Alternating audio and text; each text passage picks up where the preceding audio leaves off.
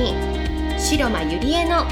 人生を4倍楽しむママ企業ライフ。では10年間数億円の会社の経理経営に携わり沖縄で2店舗のバーを経営しカウンセラー瞑想トレーナーとしても活躍している白間ゆりえがママでも一人の女性として楽しみ自分の人生を自由に生きるためのメソッドをお伝えしていきます。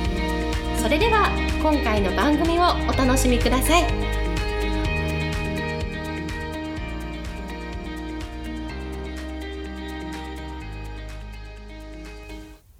皆さんこんにちは、白間ゆりえです。今日もポッドキャストを始めていきたいと思います。今日のテーマは、学びを自分のものにするための2つのステップというテーマでお送りしたいと思います。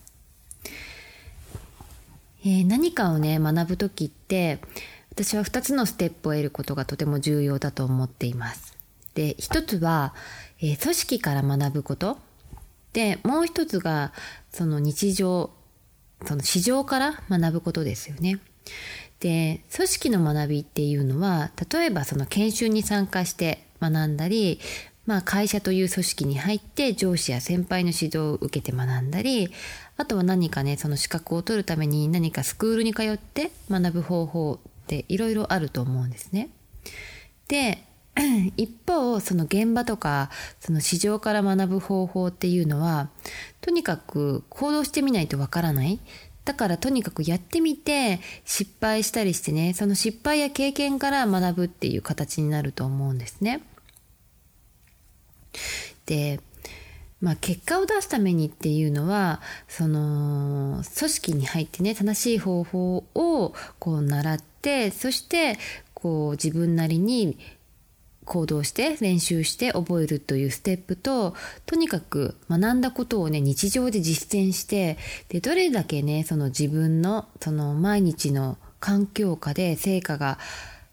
出るように経験を積んでいくっていう2つのステップがすごく重要になると思うんですね。で例えばですねえっ、ー、とまあうちの娘ってバドミントンをやってるんですけれども、まあ、毎日毎日その部活でフォームとかをね習っているんですね素振りとか。で何度も練習してこう完璧なねフォームとかができるようになってもでもあの実際にね試合とかってあの土日毎週結構あるんですけれども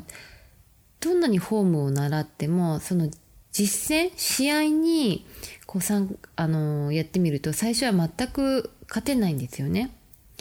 で中学校の時からもうずっとやってるんですけれども最初っていうのは本当に全く勝てなかったんですね。で例えばその仕事とかも同じで、まあ、大学院までね何かの専門のの修士号を取っても会社に入ったからって言ってすぐねその一人前の仕事ができる人ってそんなにいないと思うんですね。であのー、私たちがその何かについてできるってね言えるレベルに到達するためには例えば学校とかで習って覚えるっていうその学びまあ講座とかもそうですよね。セミナーとかもそうなんですけれども学んだ後にやっぱり大事なのはどれだけ現場で日常的でその自分が習ったことを実際にやってみる。そしてできるようになるっていうことがとっても私は重要だと思うんですね。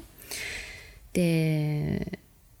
まあ私もそうですね。こうあのいろんな方に起業のこととかこう相談されたりして、まあ、私なりに私の視点からなんですけれどもアドバイスとかさせてもらうんですけれどもなんかこう学びをね延々と続けていつまでもその現場での学び日常での学びっていうのを2つ目のねそのステップにこう行動しない人が結構多いんですよね。こう学ぶだけ学んで実践しないっていう感じですかね。でそういう人にとってはその 学ぶ場所ってね思い浮かぶのはその何かの講座だったりセミナーだったりその研修プログラムとかねもうそれだけなんですよね。そうじゃなくってその学んだ後に成果が出るためにはどれだけその自分の置かれている環境でやってみることがすごく大事になると私は思うんですね。例えばそのやり方をねどんなに習ってもとにかくその日常でねどんなに小さなことでもいいのでその今日からできること今すぐできることをとにかくやってみる、うん、それの繰り返しだと思うんですね。うん、なので是非あのー、皆さんもねその学ぶだけじゃなくってあのー、現場で日常で自分が何ができるのかなっていうことを是非あの考えていただけたらなと思います。はい、でえっとやっぱり現場に出る時って失敗とかね成功とかねいろんなことを考えると思うんですね。で失敗は避けるものだと考えているともう失敗を怖がっているあまり行動ができないんですよね。で結果としてそのできるようになるまで学び続けるっていうそういう思考じゃなくってできることしか実践しない人になってしまうじゃないですかそれだと。でもできないことをいかにやり続けるからこそ自分があのー、思いもしない成果がこうできるわけですよね。とにかくできないこと今までやってきたことがないことをどれだけやることが大切かチャレンジしていくその積極的にそのチャレンジしていく精神っていうのもすごく大事になるんじゃないのかなと思います。はい、なので皆さんもその日常でこう自分ができること学んだことをすぐできるように是非一つ一つ実行してみてください。はい、それでは今日はこれで終わりにしたいと思います。ありがとうございました。本日の番組はいかがでしたか？番組では白間ゆりえに聞いてみたいことを募集しています。ご質問は web 検索で白間ゆりえと検索ブログ内の問い合わせからご質問ください